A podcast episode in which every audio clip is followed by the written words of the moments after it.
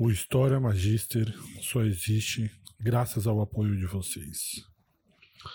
Eu quero, como sempre, começar agradecendo a todos vocês que apoiam o História Magister, Matheus Cainan, Emerson Firmino, Felipe Sarur, Paulo Vasconcelos, Cara Rossi, Cláudio Shida, Roberto Furtado, Larissa de Freitas, a Márcia Scroll, Rodrigo Laureano, Vanessa Carvalho, Maurizete Goetz, Jorge Vitorino, Danilo Romano, Rafael Flack. É graças a vocês e a essas pessoas que ajudam o História Magister no Apoia-se oficial aqui do canal, apoia.se barra História Magister, que nós podemos fazer episódios como esse que vocês vão ouvir agora, que é o episódio zero da nossa história sobre a guerra do Iraque. O episódio zero, que eu quero dizer com o episódio zero, é uma introdução de algum dos personagens e um contexto um pouco simples sobre os personagens que nós vamos encontrar pela história. Há muitas pessoas, tá? Essa série vai ser uma série muito longa, porque ela é muito complexa. Nós temos um volume muito grande de informação, tá? Um volume muito maior do que, por exemplo, as histórias mais antigas, porque os, os fatos estão muito mais bem guardados hoje em dia. Obviamente, a Guerra do Iraque é a, a série mais jovem da nossa linha do tempo aqui, do História Magister, né? Então, tem muitos fatos, eu preciso passar muitas informações num espaço até que curto de tempo, apesar que vão ser 10 episódios da nossa série. Então, eu preciso agora adiantar um pouco alguns dos personagens, dar um pouco do background, e eu não teria esse tempo se não fossem as pessoas que eu acabei de citar que apoiam o História Magister para que eu possa tirar um pouco mais do meu tempo para fazer um, um episódio introdutório, uma introdução com um pouco mais de cuidado.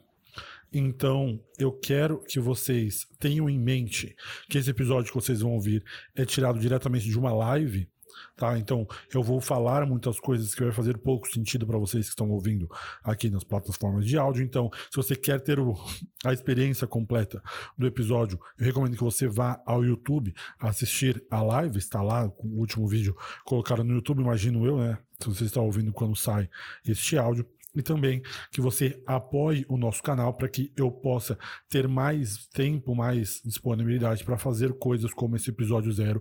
Foi muito legal e é sempre uma ideia muito boa trazer contexto para todas as nossas histórias. Sem mais delongas, então, vamos ao episódio zero do da nosso, nossa série sobre a guerra do Iraque.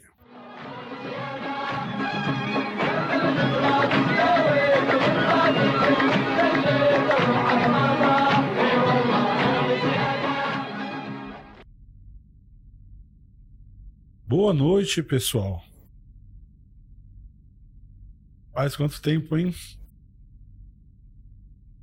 E a gente não fazia alguma coisa aqui no História Magista. Nossa primeira, obviamente, nossa primeira live do ano, mas também a nosso, nosso primeiro passo aqui no nossa como eu vou dizer, nossa quinta série, eu acho.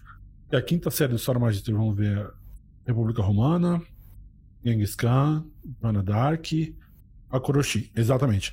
Nossa quinta série aqui no História Magister sobre a guerra do Iraque. Nossa a série mais recente, digamos assim, né? Talvez a, a outra mais recente aqui no, na cronologia seria Joana Dark.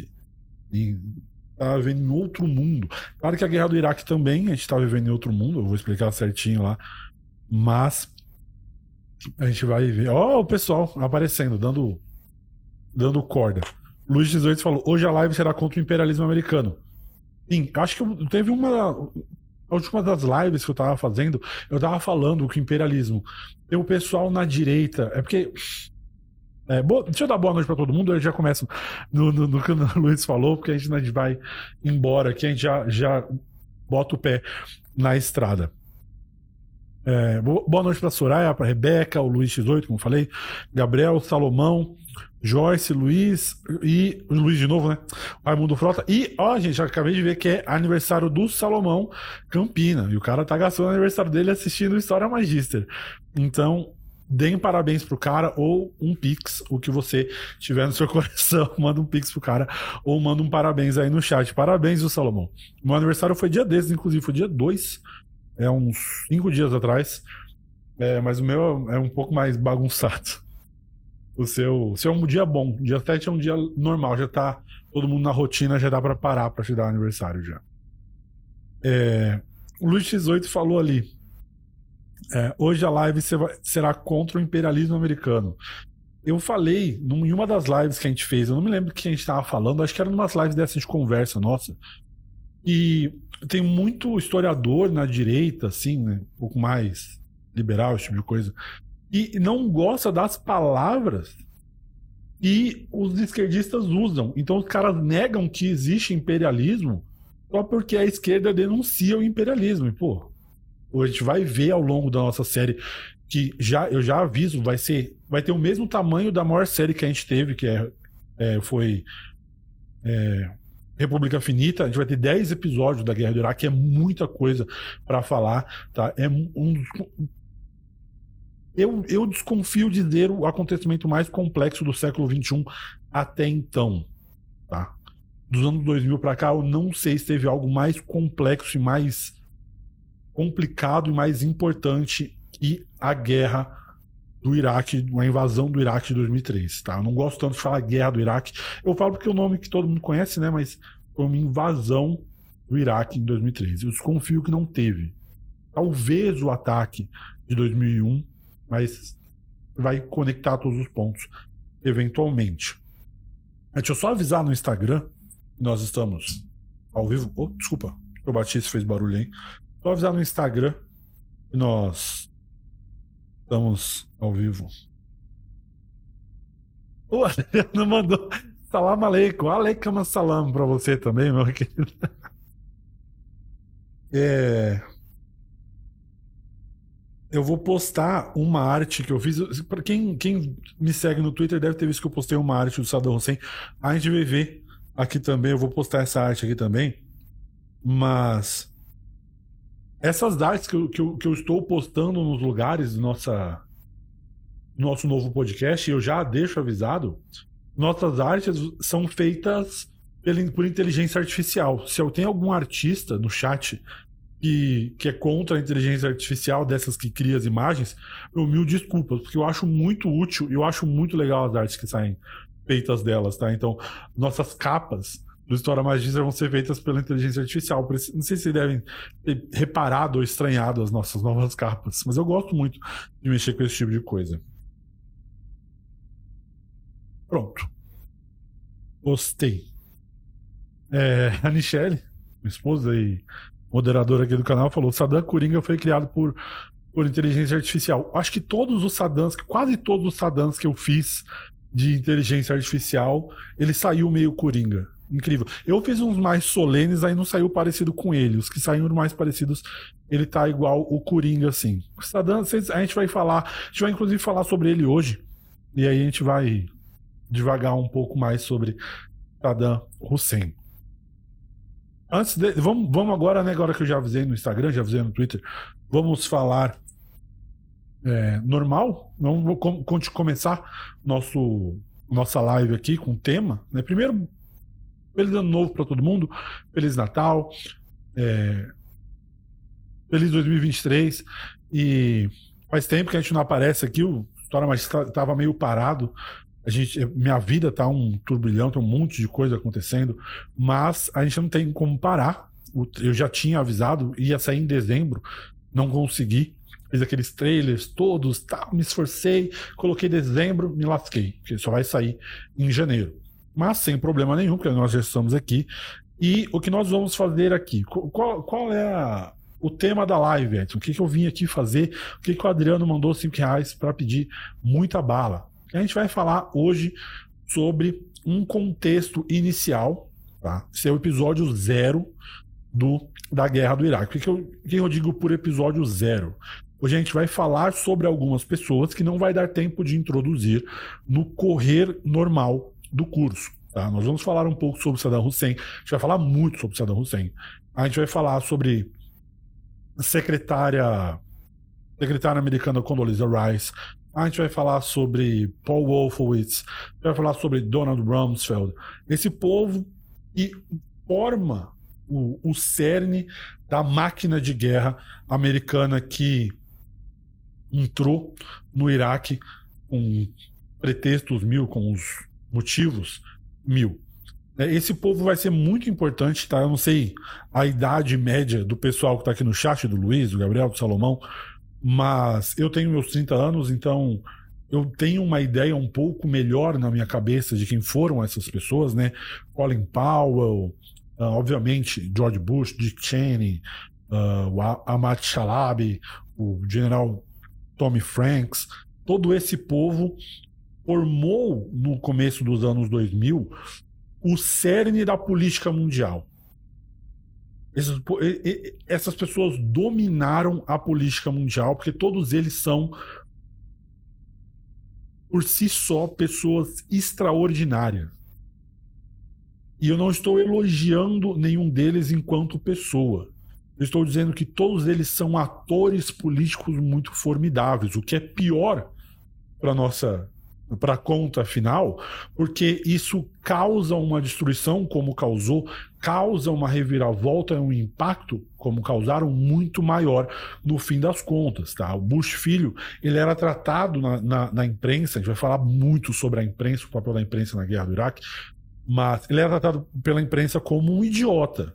Ele falava, ah, o Bush, ele é um, um fanfarrão, ele é meio bobão.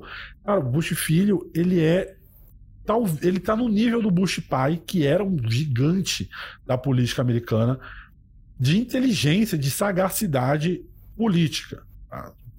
A gente vai falar, obviamente, ao longo do, do podcast mais sobre ele, mas a imprensa, ela, por maldade ou por por né, como é que eu vou dizer? Por ignorância e eu acredito sempre que é por maldade o trabalho da imprensa é ser informada.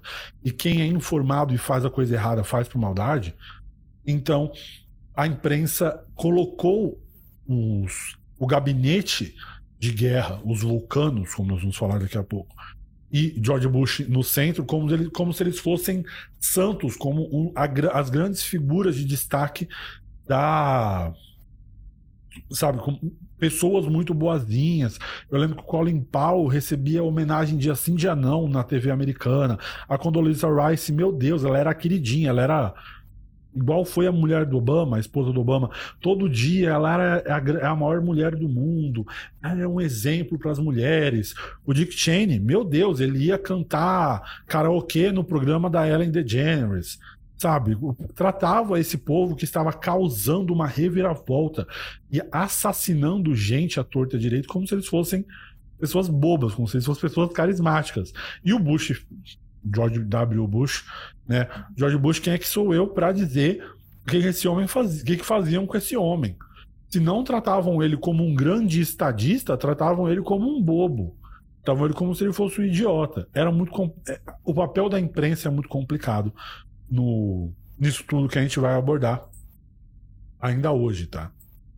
É, vamos então começar. Eu quero começar. Deixa eu ver se eu acho aqui um negócio que eu quero mostrar para vocês.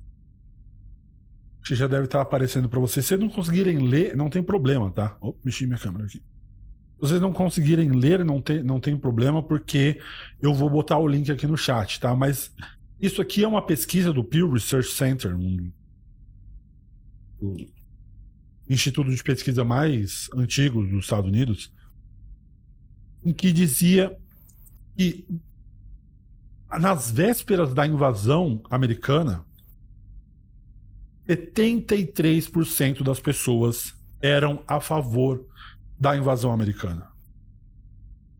Se você vê hoje como a guerra do Iraque foi tratada, isso parece um absurdo. Porque hoje é meio que um consenso, e a gente também vai falar sobre a fabricação desse consenso, de que foi errado, de que eles não deviam ter invadido, e parece que todo mundo meio que sofreu uma lavagem cerebral sobre isso. Mas a realidade é que 73, quase 75%, então quase 3 entre cada quatro americanos diziam que os Estados Unidos devia invadir o Iraque, os Estados Unidos devia tirar Saddam Hussein do poder à força. Eventualmente, esse, esse número foi caindo, né? Se vocês estiverem lendo aí, vocês vão ver que ali perto de 2011, esse número já estava com seus é, 17% dos democratas achavam que tinha, era certo invadir, 73%, então, num geral, é, 48% só das pessoas achavam que isso era uma decisão acertada. Mas isso é muito engraçado, porque todo mundo Hoje, se você pergunta, fala a guerra do Iraque foi um absurdo. Mas à época, ela foi muito bem vista. E essa tendência, essa essa mudança retroativa das memórias das pessoas, tá? como se elas. É, as pessoas hoje em dia têm certeza que elas eram contra a guerra do Iraque quando ela aconteceu. Tá? é uma coisa muito, muito complexa, porque claramente eles eram a favor. Claramente essas pessoas eram a favor do que estava acontecendo. Os números estão aí, as pesquisas estão aí para todo mundo ver.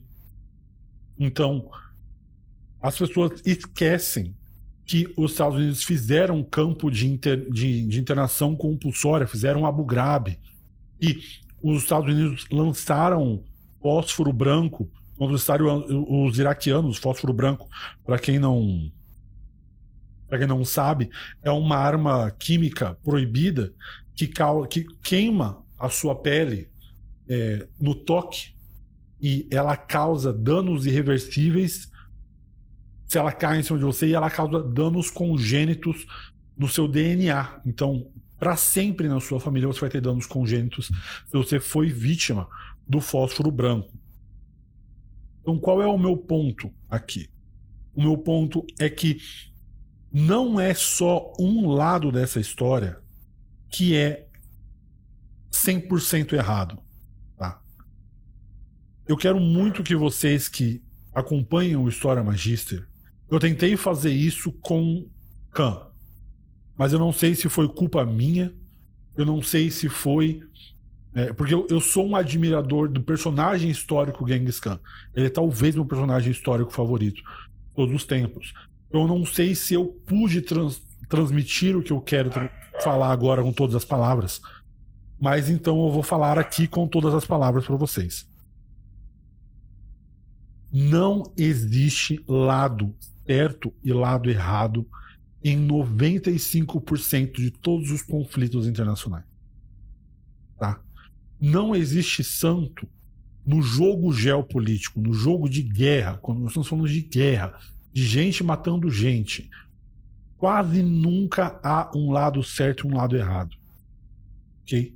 Genghis Khan era um cara impressionante, mas ele era um assassino, ele era um psicopata. Isso não quer dizer que os árabes, e ele estava causando genocídio, genocidando, não sei se existe essa né, terminologia, que os árabes fossem santos. Os árabes causavam o seu próprio genocídio na época. Eu quero trazer isso aqui para cá. Eu vou falar muito mal da atuação dos Estados Unidos no Iraque. Mas, ao mesmo tempo, ou no seu tempo, eu vou falar muito mal da atuação dos países do Oriente Médio em especial de Saddam Hussein e do partido Baath. Porque todos eles são filhos da puta.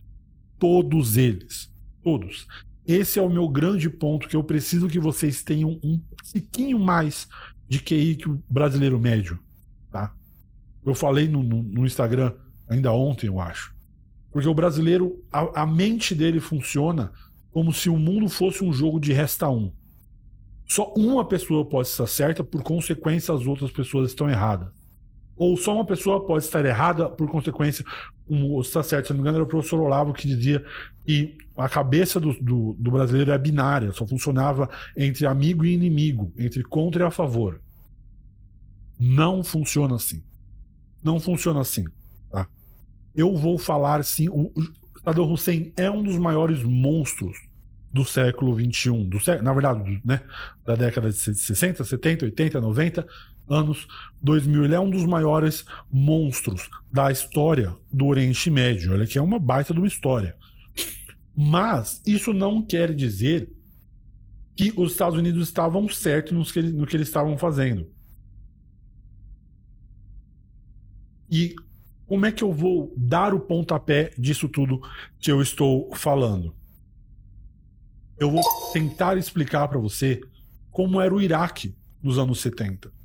O Iraque nos anos 70, ele era o país mais desenvolvido do Oriente Médio, incrivelmente.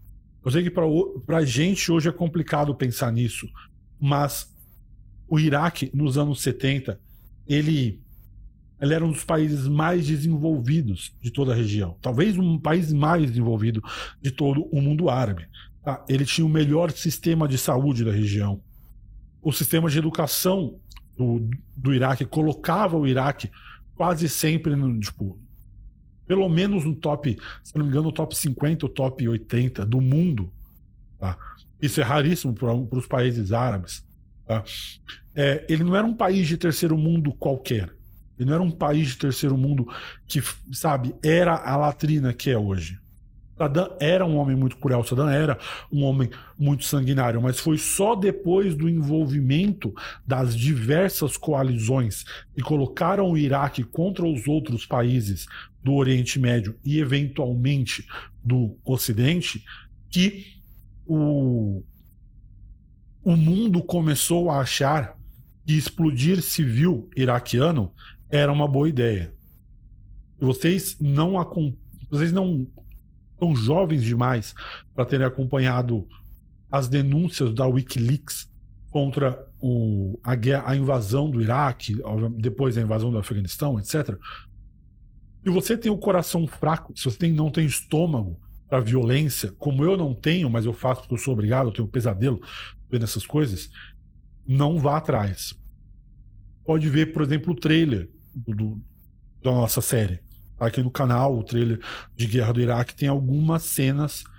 Tá?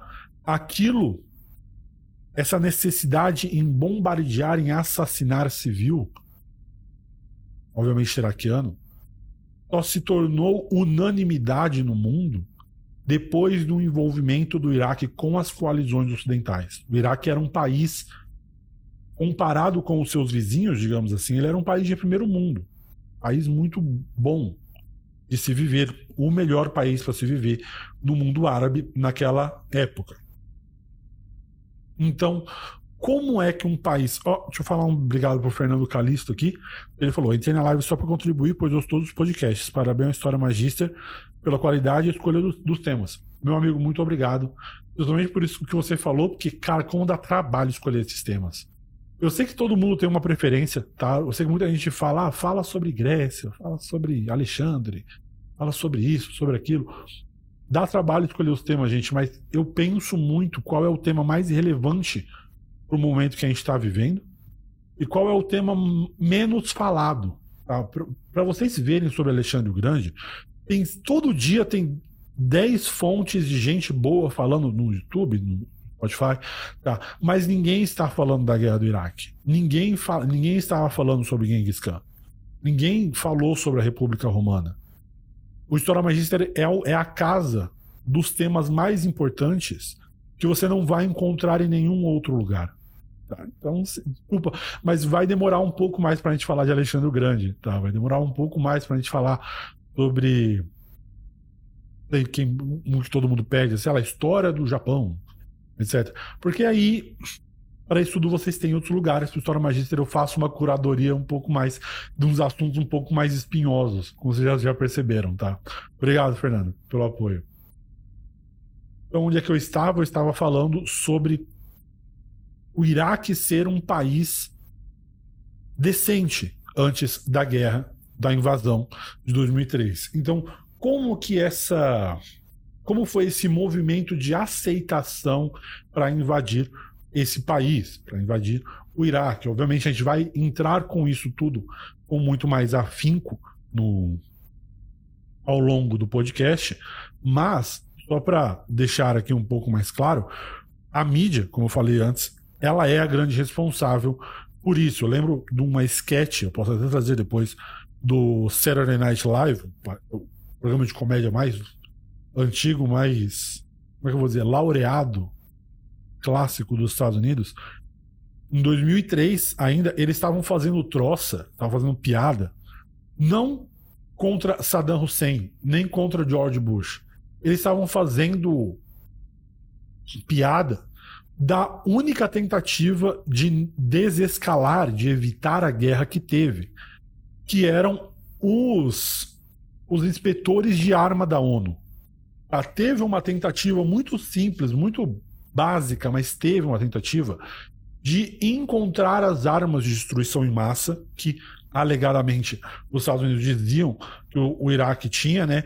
Então, os inspetores da ONU foram ao Iraque, tiveram acesso aos espaços e a mídia americana tirava sarro dos inspetores de arma da ONU, dizendo: ah, eles não acharam as armas que claramente existem.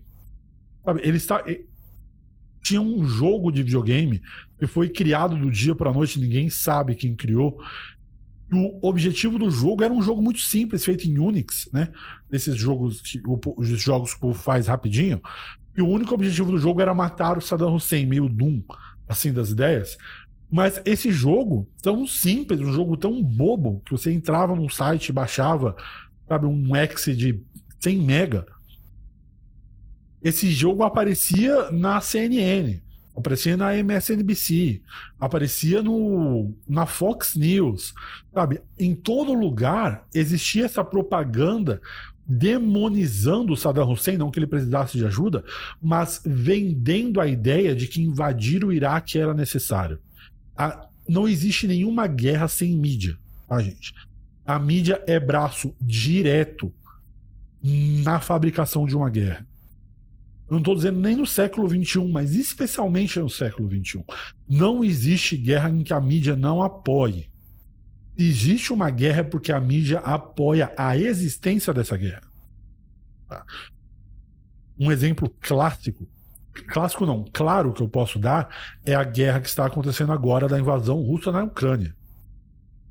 A, guerra, a, a mídia claramente apoia a existência dessa guerra. Porque ela tem um lado, o lado ucraniano mas ela apoia a existência da guerra porque é um jeito de desmoralizar um inimigo do dos patrões da mídia. No caso, a Rússia de Putin, que também é outro psicopata, outro genocídio, enfim, tá? Não vou ficar me explicando toda vez. Então vamos agora, agora eu coloquei mais ou menos esta cena para vocês, Vamos agora falar do nosso primeiro participante dessa grande bagunça que vai ser o nossa, a nossa série. E nós vamos falar muito dele, nosso personagem, talvez um dos nossos personagens principais. Mas eu quero trazer para vocês, ó, muito grande aqui, droga, de ter colocado antes, ajustado certinho. Mas eu vou falar, obviamente, eu não tenho como fazer nenhum episódio da nossa série, sem falar sobre este homem aqui, este homem sorridente, este homem que está aqui bem feliz, bem coringa das ideias dele, chamado Saddam Hussein. O nome inteiro dele, para quem não sabe, Saddam Hussein Abd al-Tikrit. Tá?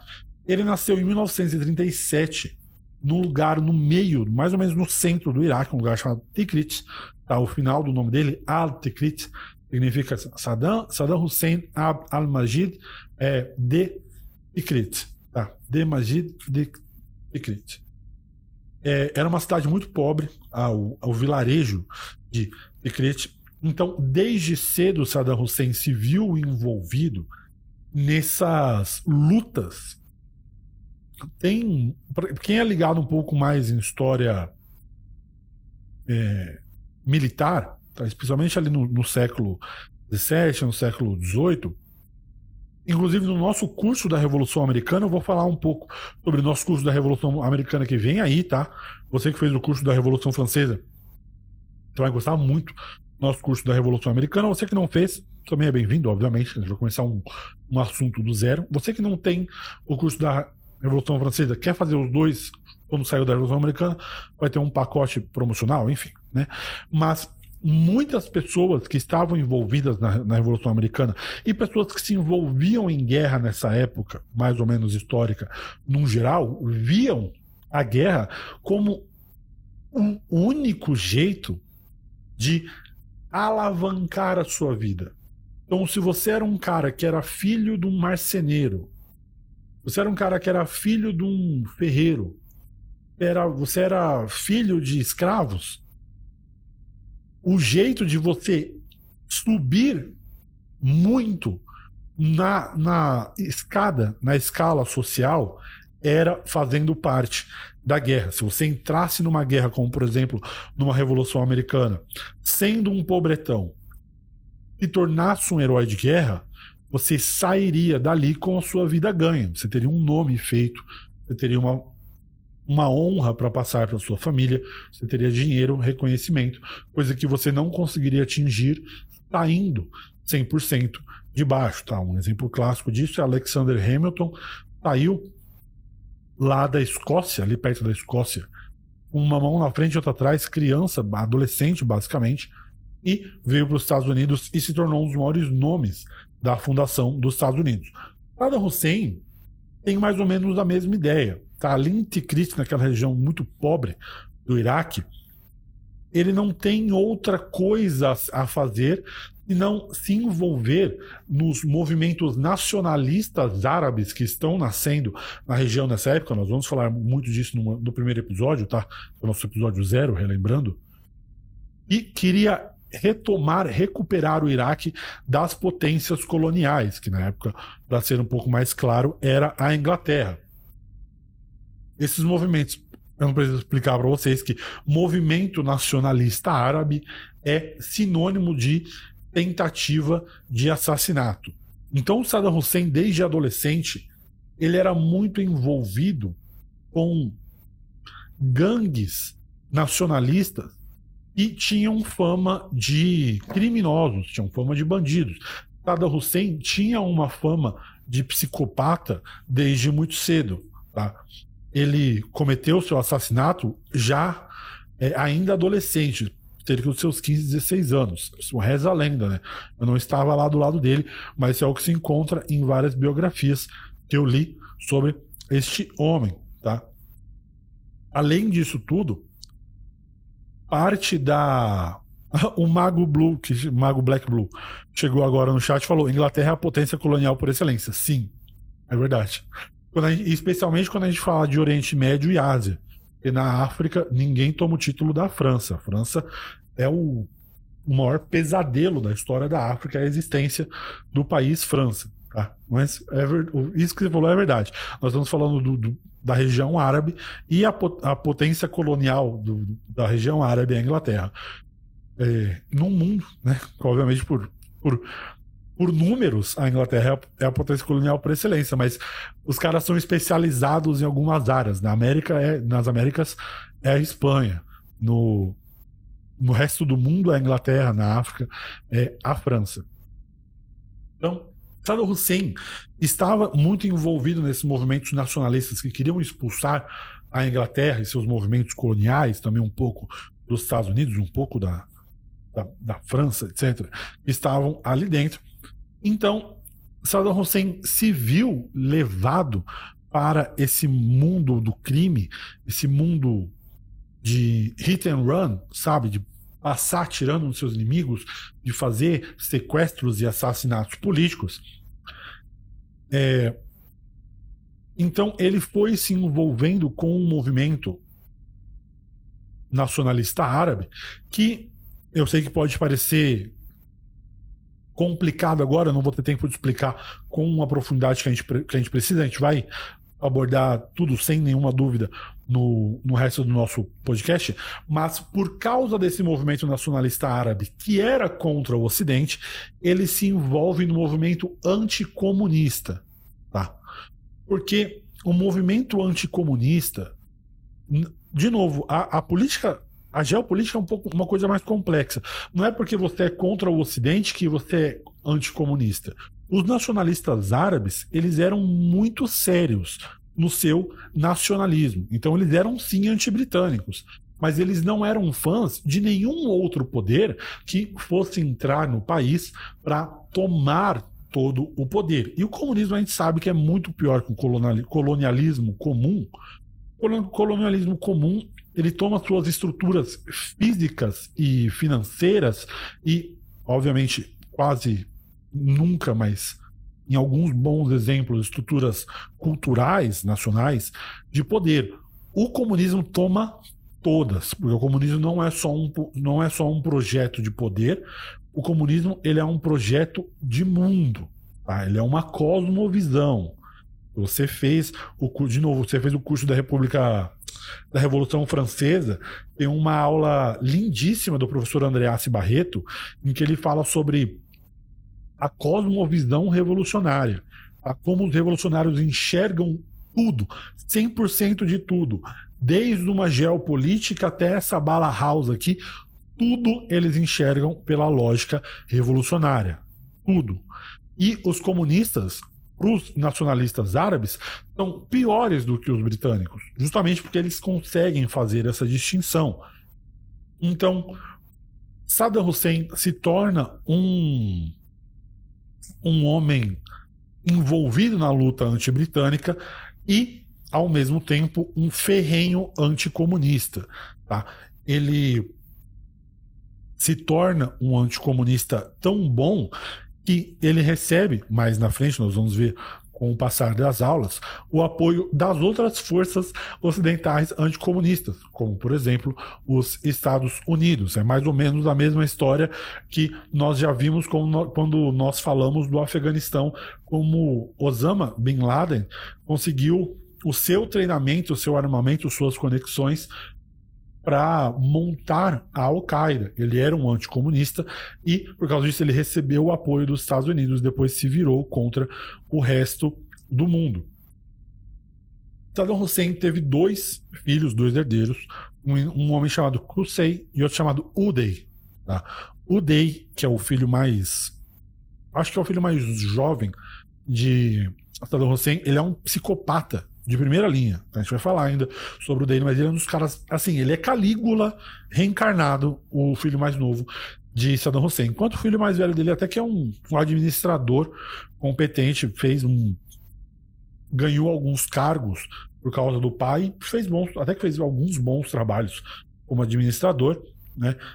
O Day, ele era um Calígula moderno, tá? Ele fazia suruba, faz, com orgia com centenas de pessoas na casa deles. Ele, atirava em pessoas na rua por diversão. Ele puxava mulheres, estuprava mulher no meio da rua por diversão. Tá? Ele, atir, ele fazia festa na casa dele e ele mandava amarrar a mão das pessoas e jogar na piscina como como sabe, como a atração da festa. Ele eu tô dizendo de verdade, ele fez isso e mandou todo mundo parar e olhar e ficava dando risada, como se aquilo fosse, sabe, um, um palhaço de circo, uma pessoa se afogando de mão amarrada na piscina. É um psicopata, esse filho Saddam Hussein. A família Hussein, e obviamente Saddam à sua frente, nessa metade do século XX, agora passando assim, pelo tempo, é, estava dominando junto com o partido Saddam Hussein, o partido Baath, estava dominando o cenário é, iraquiano. E tinha muitas pessoas que tinham muito a perder com a ascensão de Saddam Hussein e das pessoas que pensavam como Saddam Hussein. Eu vou dar um exemplo agora de uma dessas pessoas. Essa é a nossa segunda pessoa que eu quero apresentar aqui na nossa aula. Tenho mais uma arte dele aqui, tá? Marte, de novo, foi feita por inteligência artificial e vai fazer parte de alguma das nossas artes oficiais do nosso podcast. Este homem aqui no canto se chama Ahmad Shalabi. Tá? Ahmed Shalabi, ele, ele, era um, ele, é um ele foi um exilado, acho que ele ainda é um exilado iraquiano. O Luiz X8 falou um negócio ali. Boa noite, Rafael. Antes, é, o Luiz falou: muita gente que está vendo a live deve estar se perguntando se o Saddam era anticomunista porque ele era do Partido Socialista Árabe Baath. É, de novo, gente. Vocês sabem, eu não preciso prometer nada para vocês. Eu vou explicar tudo, eu não, não vou deixar ponta solta para vocês. A gente está agora só dando uma introdução bem básica disso tudo.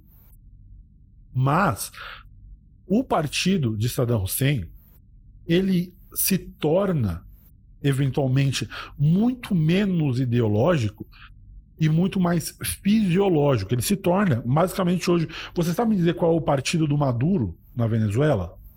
Eu, que tenho interesse, não sei. Por que, que eu não sei? Porque não faz diferença. Maduro é a Venezuela. E Maduro é o seu partido. Eventualmente, com o passar do tempo, vai fazendo menos diferença quais são as ideias do partido Baath e vai fazendo uma, e, e, fica mais importante quais são as ideias de Saddam Hussein. Tá? Depois do, do expurgo do partido, que nós vamos falar, acho que inclusive no primeiro episódio, do expurgo do partido que Saddam Hussein faz, e ele se torna o maior nome do partido por todos os poderes, né? ele expulsa o presidente do Iraque, expulsa os seus inimigos do partido e se torna o grande ditador iraquiano ali no começo dos no meio dos anos 80, faz pouca diferença se o partido Baath é socialista ou não, porque o novo partido Baath é Saddam Hussein. É centralizado na pessoa de Saddam Hussein. Eu, sempre que eu falo coisas assim, tem gente que fala, ah, você tem uma ideia. Eu, eu recomendo sempre livros. As pessoas falam, você tem algum filme recomenda? Eu tenho um. Tá? Não é exatamente um filme, mas tem uma série no Netflix baseada num livro bem divertido chamado como, é, O Manual do Ditador, ou Como se Tornar um Ditador, alguma assim. Uma coisa assim. E aí ele fala sobre, sobre Hitler, ele fala sobre a, a Amin, e tem um episódio sobre é, Saddam Hussein que é muito bom. Tá? Passa essa ideia de que eu estou falando de que Saddam Hussein é o partido, Saddam Hussein é o Iraque, muito bem.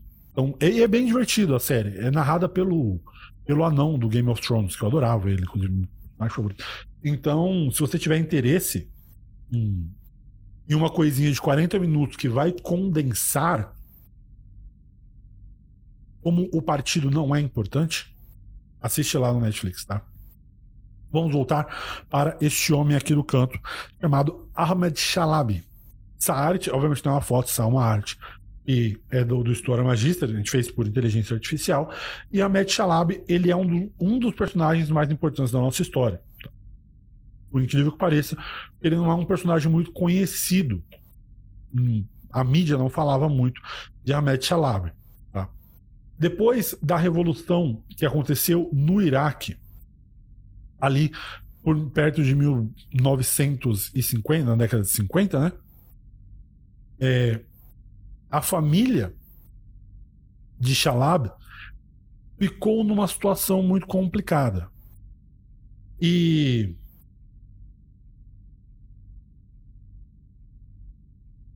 como é que eu vou explicar? É, a família de Ahmed Shalab, ela era uma família não rica, mas era uma família muito bem conectada. Então, quando essas revoluções estão acontecendo no Iraque, essas famílias de grandes privilégios estão perdendo espaço para as novas famílias de grandes privilégios, que são, por exemplo, as famílias dos revolucionários. Então, agora, os novos ministros, os novos revolucionários iraquianos, estão tomando o espaço, por exemplo, dos antigos professores, dos antigos banqueiros, com a, sua importância estatal, digamos assim. E a família Shalab, da onde Ahmed Shalab fazia parte, era uma dessas que ficou no, no fogo cruzado. E Ahmed Shalab, então, se torna um grande amigo do, da CIA, tá? da Central Intelligence Agency, da Agência Central de Inteligência Americana e do Departamento de Estado americano, como um informante do governo iraquiano dentro do Iraque. Ele, Shalab, ele era um homem que tinha como meta de vida derrotar Saddam Hussein e se tornar Ahmed Shalab, ele, o novo presidente do Iraque. Ele tinha muitas conexões, ele sempre foi um homem de gosto muito refinado, porque eu falei que sua família era uma família muito rica. Ele ele sai do Iraque, ele foge do Iraque após essas bagunças, ele vai para o Líbano. No Líbano, ele se torna professor de matemática. Depois, ele vai para a Jordânia e abre um, um banco na Jordânia, onde, incrivelmente, em cinco anos, a sua. É, o dinheiro na sua. Ele tinha um milhão, digamos assim, de dólares num, em um certo ano. Cinco anos depois, ele tem 20 milhões de dólares. Então ele faz um, um nome para ele muito importante.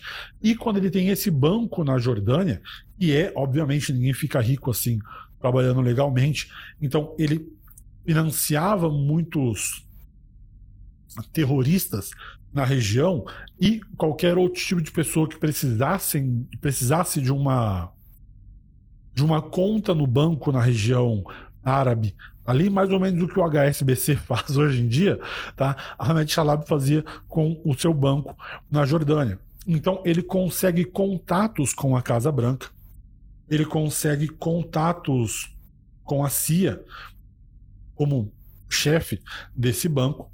E assim que o governo Bush assume ali perto dos anos 2000, ele volta ao Iraque para se tornar um homem forte dos Estados Unidos dentro do Iraque, com a única missão de dar informações para a derrubada de Saddam Hussein. Tá? Esse, a gente vai falar muito desse homem, Ahmed Shalabi. Ahmed Shalabi fez essas conexões, ele conseguiu essas essas boquinhas, ele conseguiu essas amizades dele, porque ele obviamente era um homem muito rico, ele obviamente era um homem muito bem conectado, mas mais do que isso, ele era um homem muito.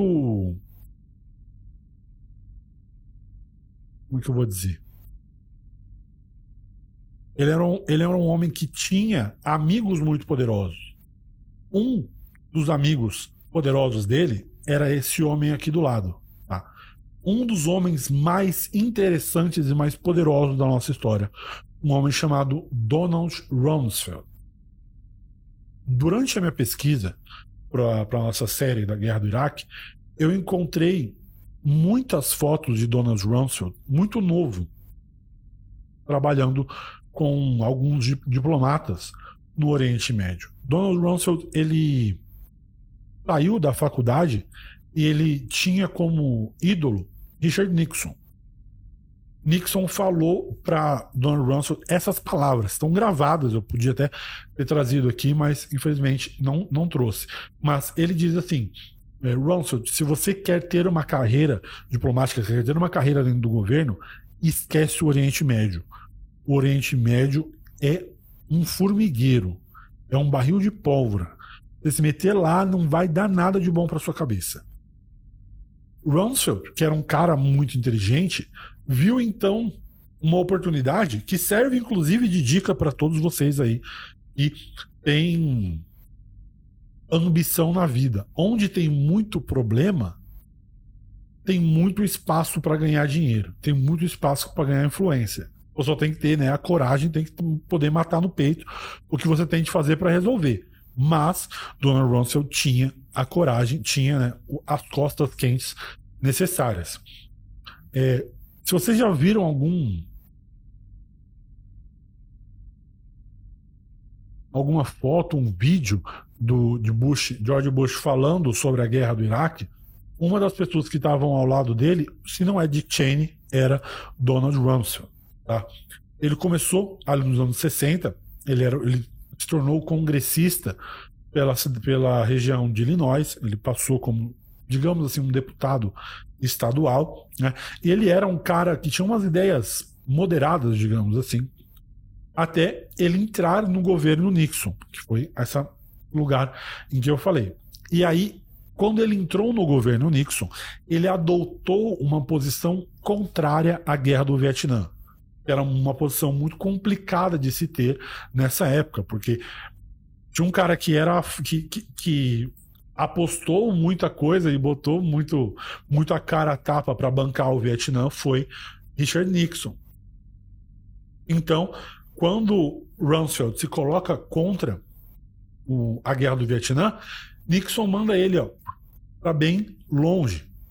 Ele bota ele em outro cargo, longe da administração central, bota ele num, em outro país. E quando ele coloca Rumsfeld em outro país, é mais ou menos ao mesmo tempo em que o Watergate está acontecendo. Não quando está sendo descoberto, quando está acontecendo. Então, quando o Watergate estoura, tá? quando é, tudo estoura, é, e Gerald Ford precisa de gente nova, gente que não estava envolvida no escândalo de Watergate, para colocar dentro do governo, Rumsfeld estava com seu nome limpo. Porque ele foi mandado embora para longe por ser contra a guerra do Vietnã. Então ele claramente não se envolveu na bagunça de, Water, de Watergate. Então quando ele volta existe um vácuo de pessoas importantes, de cargos na administração, Rumsfeld, ele é um dos primeiros a serem escolhidos, porque ele é um cara que tem senioridade, ele é um cara que conhece todo mundo e ele é um cara que não estava envolvido ali em Watergate, né? Então, Donald Rumsfeld se torna o secretário de defesa americano sob o presidente Ford. E ali nos anos 80, logo depois que ele sai da administração, ele se torna um freelancer. Ele entra na, na esfera privada oferecendo todos os seus contatos, as suas ligações diretas dentro do governo. Quando vai acontecer a guerra do Iraque em 2000, ele é chamado para ser secretário de defesa de novo, dessa vez por George W. Bush. O nosso George Bush. Então eu vou falar de George Bush porque o pai dele, quando eu for falar do pai dele, aí sim eu vou falar George Bush pai, George Bush Senior. Então esse é outro grande personagem, a gente vai falar muito desse homem, porque ele é um cara que moldou muito a situação do Oriente Médio antes e durante a guerra do Iraque. O secretário de defesa Donald Rumsfeld. Bem bonita essa arte, né? Eu fiz. Eu fiz, né? Mandei a inteligência artificial fazer. Tá parecendo o Saul Goodman do, da série do Breaking Bad, mas enfim. É, quando outra pessoa que estava no gabinete. Gente, eu tô falando muito rápido. Eu já passei por. O quê? tô na, vou falar a quarta pessoa aqui do gabinete de guerra. Se eu tô falando muito. Vocês têm alguma dúvida? Vocês querem saber mais sobre Rumsfeld? Querem saber mais sobre Shalab? Sobre Saddam? Sobre Saddam Hussein a gente vai, obviamente, saber bastante, né? Ao longo da, da nossa série.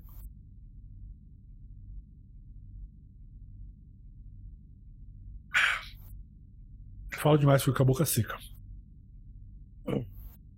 Todo mundo, mas eu digo, falei demais, fica a boca seca. Ahmed Shalá, é só pra um. Falar um negocinho. Esse cara.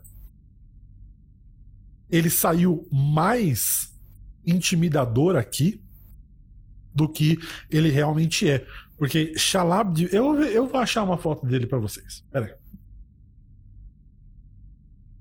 É porque, obviamente, é uma arte, então tem que sair uma coisa mais bonitinha. Mas Ahmed Shalab, ele é a definição de uma pessoa que merece um soco. Se você já tem vontade de bater numa pessoa só de olhar para a cara dela, é, estamos falando de Ahmed Shalab. É, ele é esse tipo de pessoa. Pera aí. Vou botar aqui, ó.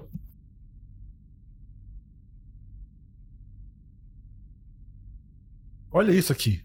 Sério. Dá vontade de dar um cacete na cara desse maluco. O menor dos crimes dele foi ser informante do. informante da CIA, do, do Departamento de Estado. Porque, pô, que cara de idiota esse maluco tem, pelo amor de Deus. Bom, enfim. É... O boato que Saddam era ateu era verdade? Não acho. Não acho eu acho que Saddam era um baita de um, de um muçulmano.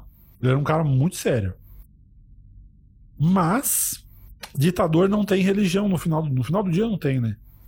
O, o, o deus do ditador é o poder. Se não for, ele perde o poder. O cara, para ser ditador, ele só pode ter uma coisa na cabeça dele, que é o poder. O cara ficar pensando em Deus, ah, que eu vou fazer? Esquece, meu amigo, esquece. Perdeu. Cara, o, o, o deus do ditador é o poder. Mas eu acho que ele era um muçulmano, ele tinha muita. É, tinha mesquita, ele frequentava bastante mesquita, ele rezava bastante. Ele só era psicopata, né? Criou mal os filhos e o caralho. Bom, enfim, vamos continuar. Que a gente tem falar mais, de mais algumas duas pessoas, eu acho. O Mago Black Blue diz que está tudo muito claro. O Luiz Jesus disse que ficou claro que eu falei da outra vez, então vamos tacar pau. É, Donald Rumsfeld, ele é a primeira pessoa do gabinete de guerra do, dos Estados Unidos. Eu citei. Tem uma outra pessoa, e eu arrisco dizer o homem mais famoso do gabinete de guerra americano dessa época, e é este senhor aqui, tá? este negro que foi general do exército, um dos caras mais patenteados da sua época, era um homem chamado Colin Powell. Colin Powell, ele era um dos grandes moderados da do gabinete de George Bush. Não que isso seja muita coisa, a gente vai ver agora e daqui a pouco, né, no, no primeiro episódio e ao longo da história. É, mas ele era visto como uns, um dos mais moderados. Isso é uma mentira, isso que eu estou querendo dizer. Nós vamos ver agora e ao longo da série que ele era um dos caras mais pró-guerra um dos caras que mais intervencionistas de todo o gabinete de guerra que nós vamos apresentar. Ele era um, mas ele era um grande símbolo do governo George Bush, isso sim. Ele era filho de pais jamaicanos, ele cresceu no, no Bronx, que é um lugar, é, vamos dizer, uma zona leste de Nova York, o Bronx. É, Bronx é Nova York? Eu acho que é, né? Me corrijam aí, mas eu acho que é. E esse homem, filho de pais pobres, imigrantes jamaicanos, chegou no topo da hierarquia militar americana. Então ele era um cara que, por óbvio, ele tinha um relacionamento bom com todos os lados, não chega no topo de nenhuma hierarquia, ainda mais militar, sem ser amigo de todo mundo, porque todo mundo vai querer alguma coisa tua e você vai querer alguma coisa de todo mundo. Ele era um cara muito. Ele tinha um, uma pose muito inteligente. Ele era um cara que falava muito bem. Ele era muito bom diante das câmeras. Ele era um cara que posava muito bem. Essa imagem nossa, que do, uma arte nossa, ela foi tirada, ela inspirada em uma foto original dele, tá? Então, o Colin Powell, ele era um cara, ele era um símbolo, é, vamos dizer, ele era um homem forte, o cara das câmeras, junto com a nossa próxima personagem. Ele era o cara, a voz do gabinete de guerra. Mas, na realidade, Colin Powell ele era um, um militar é, muito mais comum, digamos assim. Nos anos 80, ele fez parte das, das incursões na guerra do Vietnã. Ele foi um dos, um dos principais responsáveis por encobrir os massacres que os Estados Unidos estavam causando aos fazendeiros vietcongues. Tá? Quando ele vai subindo nos cargos administrativos do exército, ele passa a encobrir os a atuação dos contras do Irã. Tá? Essa, é uma, essa é uma história, outra história muito mais complexa. Vocês podem pesquisar o que, for, o que foram os contras no Irã. E ele fez o trabalho de encobrir a história do Irã tão bem, e aí ele se torna chefe do Estado-Maior é, nos anos 90.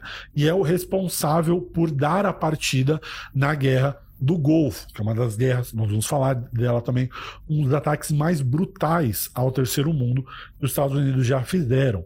Então, Colin Powell, dos anos 80 para frente, ele está envolvido em todas as intervenções mais sangrentas dos Estados Unidos no, na Ásia. Né? O Oriente Médio já é a Ásia. Então, Powell ele tem essa pose de estadista porque ele tem a capacidade de flutuar acima da política. Ele é um cara que fala bem, ele tem um porte muito bom e porque ele recebe é, apoio, uma adulação, uma bajulação bipartidária. Tanto os republicanos quanto os democratas eram muito fãs de Colin Powell e da atuação de Colin Powell, da atuação dele no Irã, da atuação dele no, na Guerra do Golfo, na Guerra do Vietnã. Porque lá nos Estados Unidos, isso é uma coisa que para o brasileiro é muito. É uma ideia muito alienígena e eu quero deixar muito claro para vocês. O Brasil, nós sofremos muito para entender, e a gente vai precisar ter essas noções muito mais claras durante o nosso podcast. O Brasil sofre porque nós não temos projeto de Estado. Desde que o Brasil se democratizou, o Brasil nunca teve um projeto de Estado. Quem, já, quem fez uma faculdade provavelmente de humanas, um pouco mais assim no direito, uma administração, alguma coisa assim, sabe o que é a diferença de um projeto de governo e um projeto de Estado. Vou dizer aqui para você. Um projeto de governo. Vamos supor que um governo republicano assuma nos Estados Unidos. Os republicanos têm uma agenda, um, planos, têm objetivos diferentes dos objetivos democratas. Então eles vão ser um pouco mais pró-vida, eles vão ser um pouco mais contra a imigração, eles vão ser um pouco contra as restrições governamentais nas leis trabalhistas, por exemplo. São coisas de governo, são coisas partidárias. Outra coisa são projetos de Estado. O que é um projeto de Estado?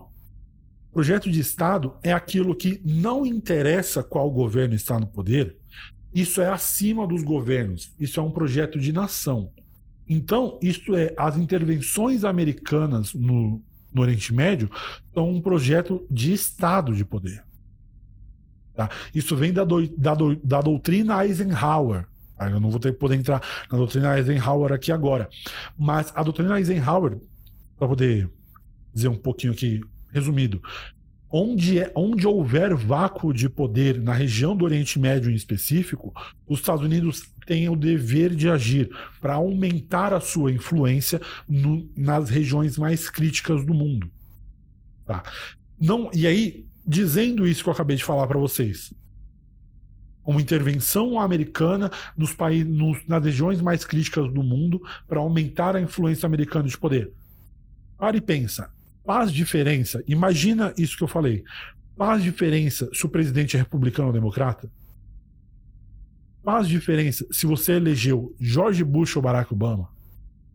Faz diferença se você elegeu Donald Trump ou, ou Biden? Não faz.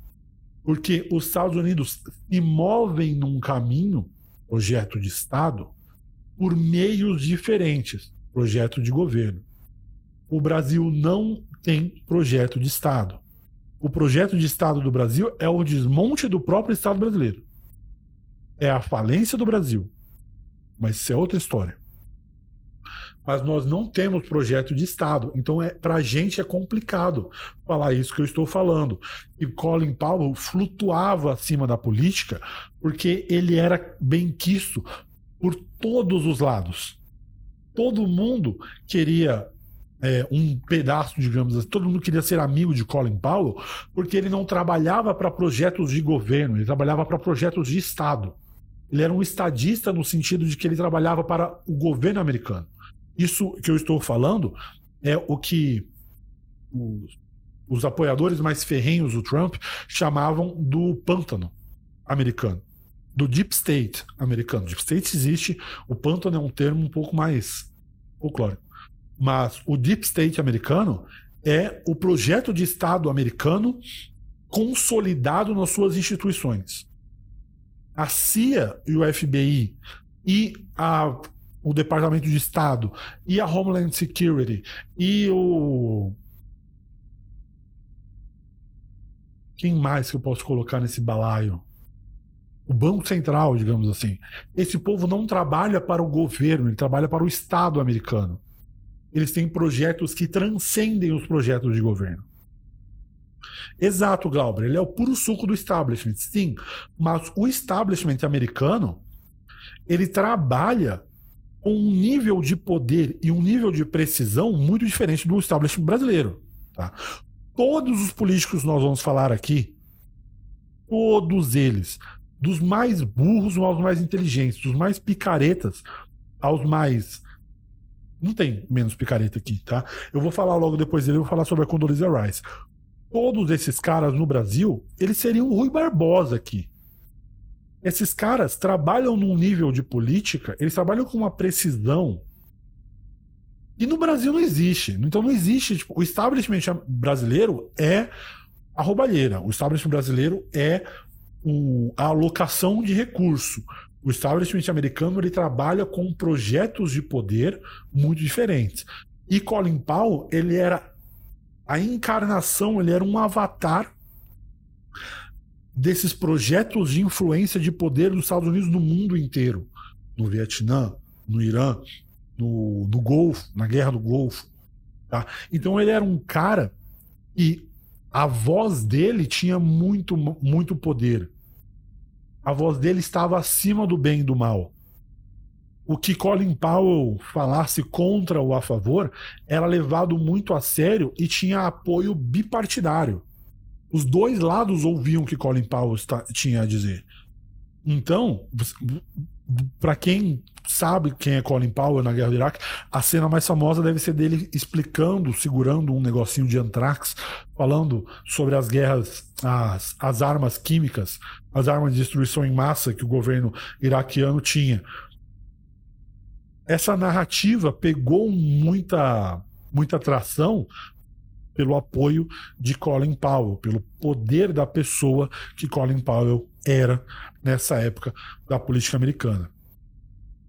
E quem a outra pessoa que eu falei que ia trazer aqui, né, a outra política, eu falei que daria um nó em qualquer político brasileiro, é uma mulher, uma, uma mulher negra que nasceu no, no Alabama.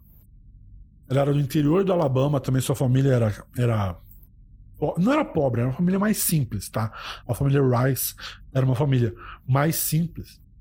E ela vem de uma região chamada região de Vulcan. Tinha uma estátua chamada Estátua Vulcana na região de Birmingham, onde é, Condoleezza Rice nasceu no Alabama. Se vocês pesquisarem, tem um livro bom chamado The Rise of the Vulcan, eu vou ver se eu coloco ele aqui na, na outra janela para a gente ver. Essa, essa é a minha recomendação de livro. Se vocês têm interesse em saber quem são essas pessoas que faziam os a máquina de guerra americana funcionar nessa época. Vou colocar de novo aqui, ó. Esse livro aqui, ó, que tá aqui no canto. The Rise of the Vulcans. Vou colocar só o livro aqui. Ó. Esse livro é bem bom. Tá? Ele não é nada muito complexo, ele não é nada muito difícil, mas ele fala sobre os grandes personagens. Quem estão tá, quem aqui na tela? Dick Cheney, Paul Wolfowitz, Colin Powell, Condoleezza Rice, é, Donald Rumsfeld. Então, esses caras que eu falei. É, e eles se chamavam os vulcanos, the Vulcans, porque é, a, a grande, a face principal, vamos dizer, a garota propaganda do gabinete de guerra americano era Condoleezza Rice. Tá? Ela nasceu em Birmingham, no Alabama, e sua família se mudou para Denver. Seu pai trabalhava na Universidade de Denver, então ela se formou por lá. Ela tocava piano desde muito nova, tá? ela fazia shows com piano. E esse talento, porque nos Estados Unidos funciona diferente, então ela conseguiu uma bolsa artística para lá e se formou na Universidade de Notre Dame, uma universidade católica dos Estados Unidos, e se formou lá e fez um doutorado especializado na política da União Soviética no leste europeu. Quando ela sai do doutorado em Notre Dame, ela já tem um, um emprego de professora de política internacional em Stanford. E lá em Stanford, ela começa a fazer o nome como uma grande especialista em geopolítica, uma discípula de Henry Kissinger, uma discípula da Realpolitik, e é essa criação do gigante que foi Henry Kissinger. Tá? Ele, eu posso não gostar dele como pessoa, mas Henry Kissinger, como pensador geopolítico, é um dos maiores da história dos Estados Unidos. E ela seguia essa linha de Kissinger de, da Realpolitik.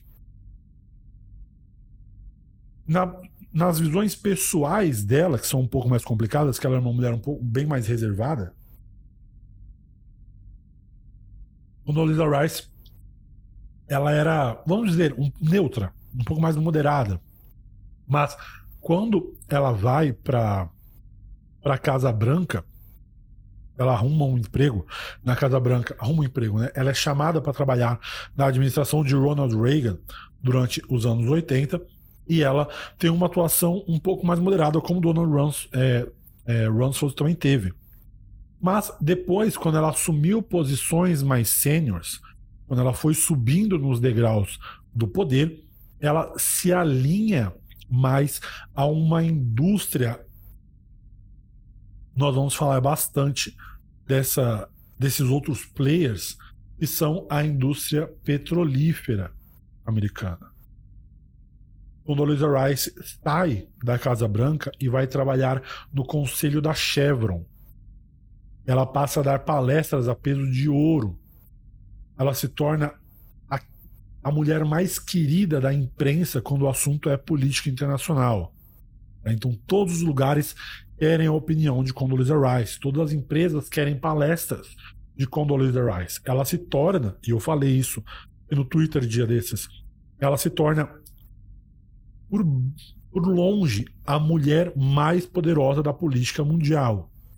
Antes mesmo dela fazer parte do gabinete de guerra de George, George Bush. Quando ela assume no governo nos vulcanos, no gabinete de guerra, ela se torna uma das pessoas mais é, poderosas de todo o planeta. O próprio George Bush disse em uma, uma entrevista, de novo, me desculpa se eu não trouxe aqui, que ela era a, a estrela em ascensão da administração americana. Ela era a grande pessoa, ela era aquela que estava subindo com tudo na administração George Bush. Tá? Eu falei de algumas pessoas que tinham um poder de decisão. Tá? Condoleezza Rice, Donald Rumsfeld, uh, Colin Powell.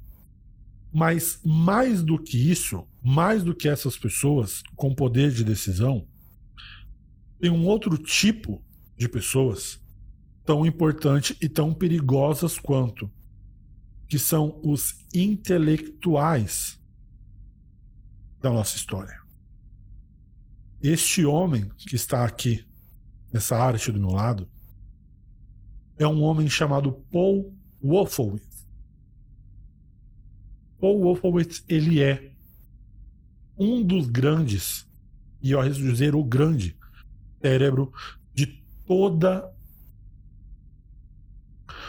toda essa teia de aranha que eu estou montando do gabinete de guerra americano de George Bush. Paul Wolfowitz, ele é filho de um matemático que ensinava na Universidade de Cornell, uma das grandes universidades americanas. Então, Paul Wolfowitz, por consequência, foi para a mesma universidade que seu pai, Cornell, e lá ele se tornou discípulo direto de Alan Bloom, um outro grande pensador político americano.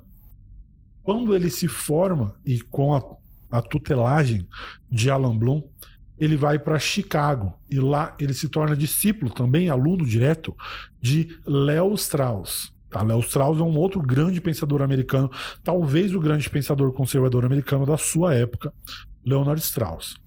Então, Paul Wolfowitz vai sendo o grande nome da academia, ele vai sendo o grande nome dos think tanks. Tá? Um think tank, de novo, isso é, tipo, isso é o tipo de coisa que no Brasil a gente é meio obsoleto, porque nós não temos muito uso para os think tanks. Tem um é, think tank que é importante no Brasil, que é o do a Fundação Perseu Abramo, que é o think tank do PT. É, Salomão Campina, Paul Wolfowitz. Eu posso escrever para você aqui, mas é basicamente isso. Paul Wolfowitz. Opa, desculpa. Wolfowitz. Com Z. Wolfowitz. Paul Wolfowitz.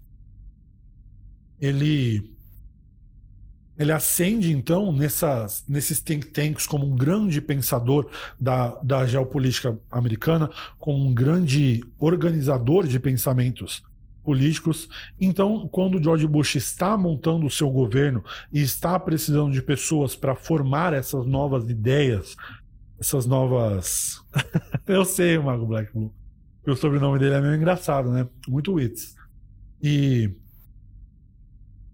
Então, ele chama o Wolfowitz, através, inclusive, de Donald Rumsfeld, para essa teia de conexões. Tá? ele, junto com um homem chamado Douglas Fifth, Douglas Feith, que foi o subsecretário de defesa, eles foram os dois homens responsáveis para provar, colocar a tese e trazer os argumentos da tese que ligavam Saddam Hussein à Al-Qaeda e, e provavam que Saddam Hussein tinha as armas de destruição em massa. Tá? Obviamente, todos nós sabemos o que aconteceu, né? Com esses argumentos. Mas é, o Wolfowitz trabalhando com Douglas Fife.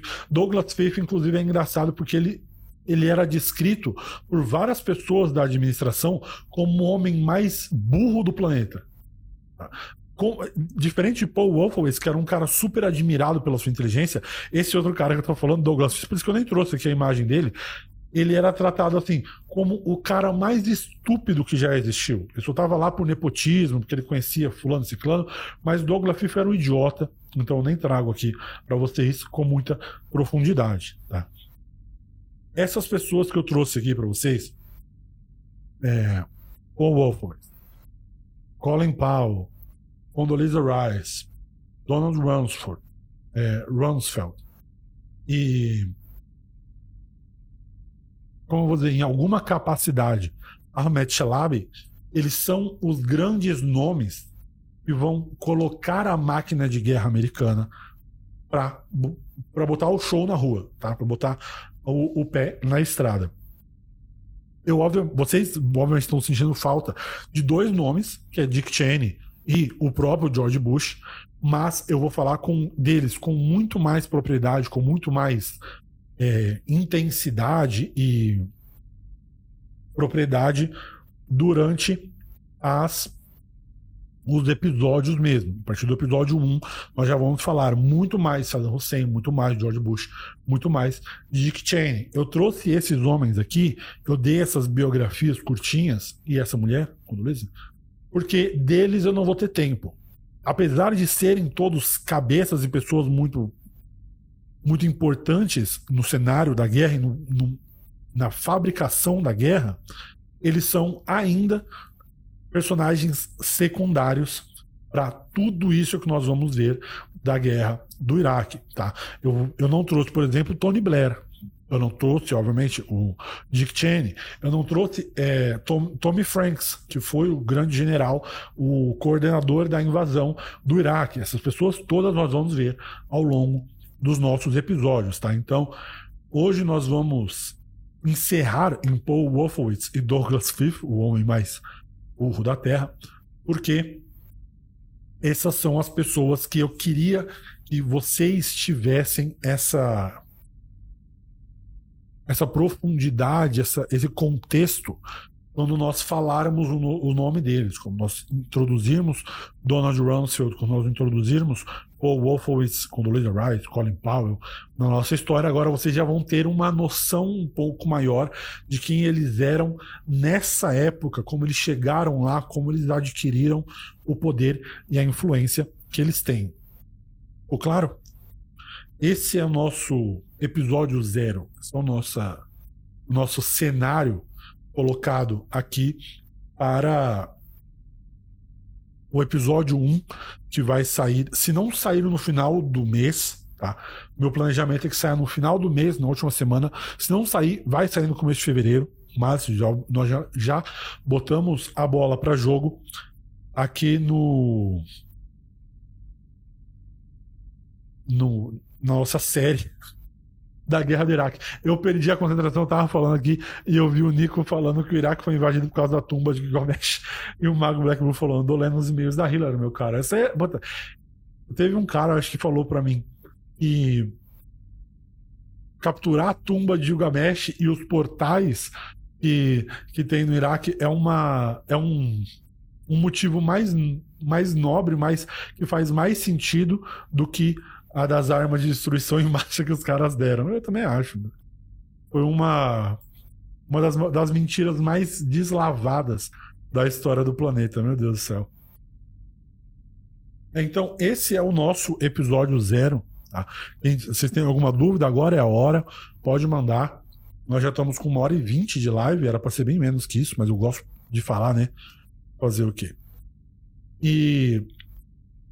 Então, esses homens e essa mulher, Condoleezza Rice, eu trouxe aqui, vão fazer parte do, da crescente que eu vou construir a partir do nosso primeiro episódio, que vai ao ar no fim de janeiro ou no começo de fevereiro, onde nós vamos começar contando a história do Partido Baath, da ascensão de Saddam Hussein, da ascensão de George W. Bush, da ascensão de Dick Cheney. Luiz, cara, eu vou citar, mas eu, eu vou citar, sim, tem, tá, está no roteiro. Mas eu não tenho como entrar nessas, nessas searas mais esotéricas, como eu gosto de entrar. Você sabe que eu, eu leio e eu acho que isso tudo tem muita, muita relevância. Mas no fim do dia, nós ainda, aqui ainda é um podcast de história. Eu não tenho como enveredar em coisas que eu não tenho como achar as fontes como é que eu vou dizer, um nível muito grande de fonte. Eu não tenho como. Tudo que a gente tem da School and Bones, do, de, de Bush, de todas as outras pessoas que fizeram parte, são relatos muito fragmentados e relatos muito terceirizados. Então eu não tenho como, como historiador, colocar isso no nosso trabalho, entendeu? Cara, eu fico muito triste.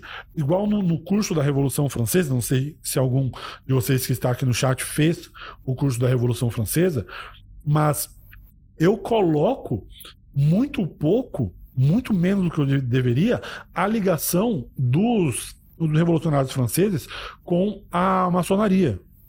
Por quê? Porque eu não tenho acesso às fontes maçônicas da Revolução fora. Todo mundo sabe, eu falo durante o curso que vários documentos da própria Declaração dos Direitos dos Homens e do Cidadão foram escritos e colocados dentro de um. Tipo, elas foram escritas e pensadas e discutidas em, dentro de lojas maçônicas. Mas como eu não tenho acesso a fontes primárias maçônicas, eu possa trazer para vocês, para vocês pesquisarem, para vocês não acreditarem na palavra do Edson, vocês saberem que vocês estão estudando história, eu não tenho como trazer, cara. Então não tenho como ficar falando de School and Bones, eu não tenho como achar uma fonte primária do bagulho. Eu fico muito triste, mas isso é, o, isso é o complicado de sociedade secreta. Os caras são secretos. Eu, como historiador, eu fico de fora, eu fico batendo na janela, ninguém me deixa entrar. Nem quero entrar, né? Mas você entendeu o meu ponto. É por isso que eu, é por isso que eu entro muito pouco em detalhes esotéricos do que eu gostaria. Eu não tenho como trazer a fonte. Eu tô, tô fazendo um trabalho de história aqui. Não estou fazendo um trabalho besta, não estou fazendo um trabalho de ler Florentino Gomes, 1889, esse livro, sabe, que é publicado pela Globo. Não tô. Tô fazendo um, um, eu quero fazer um trabalho sério de história com vocês. Aí eu não posso. Mas eu queria. Ah, Salomão, você falou, amigo, já assistiu um filme chamado Cães de Guerra? Não. Eu, sou, eu assisto pouquíssimo filme, cara. Se você falar 10. Os 10 filmes mais assistidos assim, eu não vi nenhum. Eu sou igual velho, eu começo a ver filme, eu começo a, pescar. Uma moleque botão secretos que sabemos os nomes dele. Algum trabalho aí tá mal feito. Mas o negócio não é nem o nome, né? Você consegue, você consegue me dizer o que, que os caras estavam fazendo lá? Quem, quem apertou a mão de quem? Quem combinou o quê? A nome vaza, né? Como diz nosso Senhor Jesus Cristo, não há nada na terra que não há de ser revelado, mas. O, o complicado é saber os detalhes. História é feita de detalhe. Você vai ver muita gente por aí dizendo que ah, se o povo mente sobre o que acontece hoje, imagina quanta coisa da história não é mentira. Gente, isso é coisa de burro. Isso é coisa de quem não sabe ler fonte. Se você se você sabe ler fonte primária, você sabe encontrar a fonte primária das coisas, a história não é segredo para ninguém.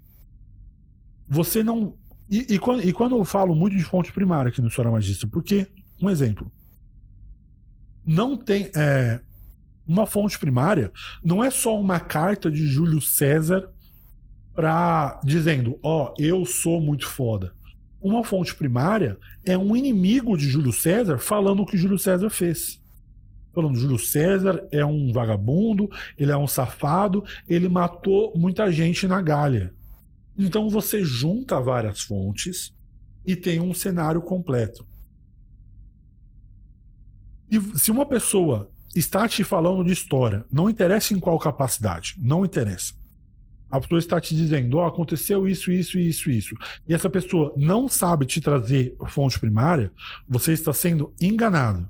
Você está, você está aprendendo história com o Nelson Rubens. Eu estou dizendo isso muito porque existe muito clube de livro, existe muita gente que quer falar de história como se história fosse fácil de estudar.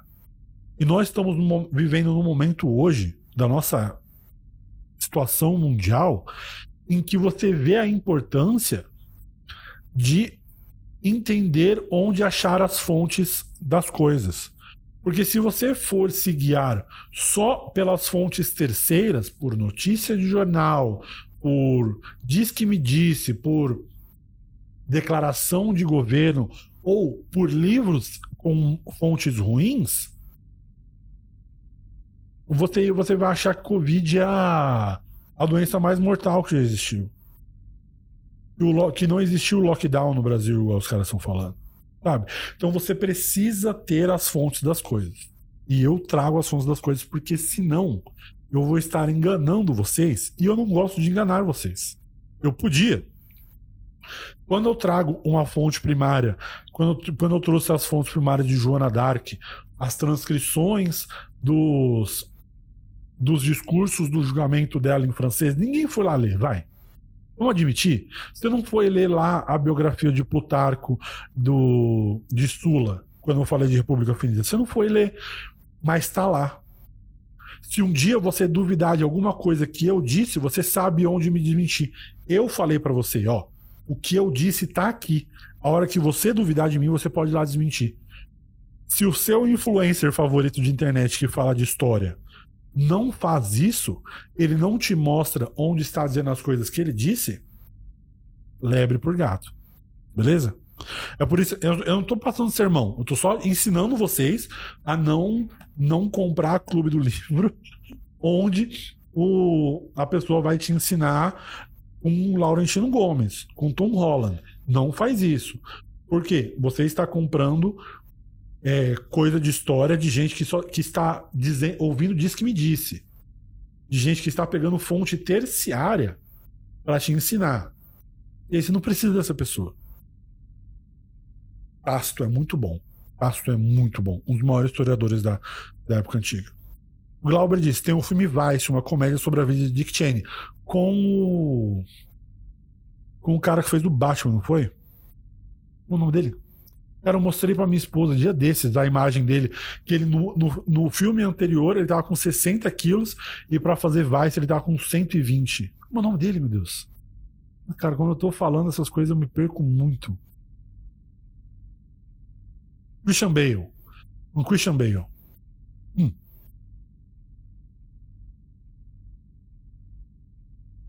A Vachina Vemai falou ali. E bastante o final do doc do Alex Jones sobre o Herman Groove. Bush Willis estava lá naquela simulação do sacrifício humano.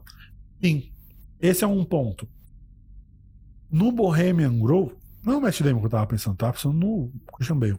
Ele tá no, no Vice, eu não assisti Vice. Eu só sei que o, o Dick Cheney é o Christian Bale. É, ela falou ali, o, por exemplo, o documentário sobre o, o sobre o Bohemian Grove é muito bom. É muito legal. Você consegue ver que as pessoas estão fazendo essas coisas, tá? Mas é que as pessoas estão envolvidas naquelas coisas. Mas vo... Mas sem você ver o rosto das pessoas, se você tem uma gravação clara das coisas, isso não pode ser fonte primária. Você não tem como me explicar o que eles estão fazendo em detalhes ali. Então, o documentário do Alex Jones, eu não tenho como trazer para o História Magister, por mais que eu ame o Alex Jones. O Mago Black Blue falou: na série dos mongóis, tirando a história secreta dos mongóis, o que mais seria a fonte primária? China. China, é, durante Genghis Khan, é, os historiadores chineses e árabes, especialmente os árabes, porque os historiadores árabes da época são muito bons. São muito bons. A única descrição que nós temos física de Genghis Khan e a única descrição que nós temos de, de, um, de um discurso de Genghis Khan para os inimigos são de historiadores árabes.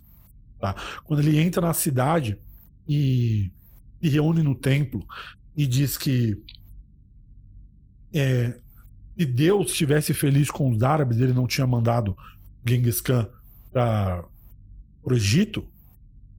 Isso é uma fonte árabe. A única descrição física que nós temos de Genghis Khan, de que ele, de que ele é meio ruivo, nós temos dos árabes. Então, esse é o ponto. Porque eles não dizem ele é ruivo. Eles dizem que ele tem um cabelo muito revoltoso, como se fosse chamas, e que ele tem os olhos como de gato. Aí fica complicado, porque não, a gente não sabe dizer se ele está falando da cor do cabelo ou se o cabelo dele era bagunçado como uma chama. Entende? Mas essa é a única descrição que nós temos do cara. Então são os historiadores árabes e os chineses também. Os chineses são um pouco mais ressentidos do cara. Uh, Lucas Henrique, vai abordar alguma batalha nessa série, tipo a famosa batalha de Ramadi? Preciso, né? Eu não tenho como falar da guerra do Iraque sem falar das batalhas. Mas, um disclaimer que eu sempre dou: eu não sou historiador militar. Na, no curso da Revolução Francesa, foi o trabalho militar mais, mais completo que eu fiz, porque 90% do quinto módulo do curso sou eu explicando as movimentações e inovações militares de, de Napoleão Bonaparte um dos grandes gênios militares da história. Eu sempre trago um livro para vocês, eu vou trazer de novo.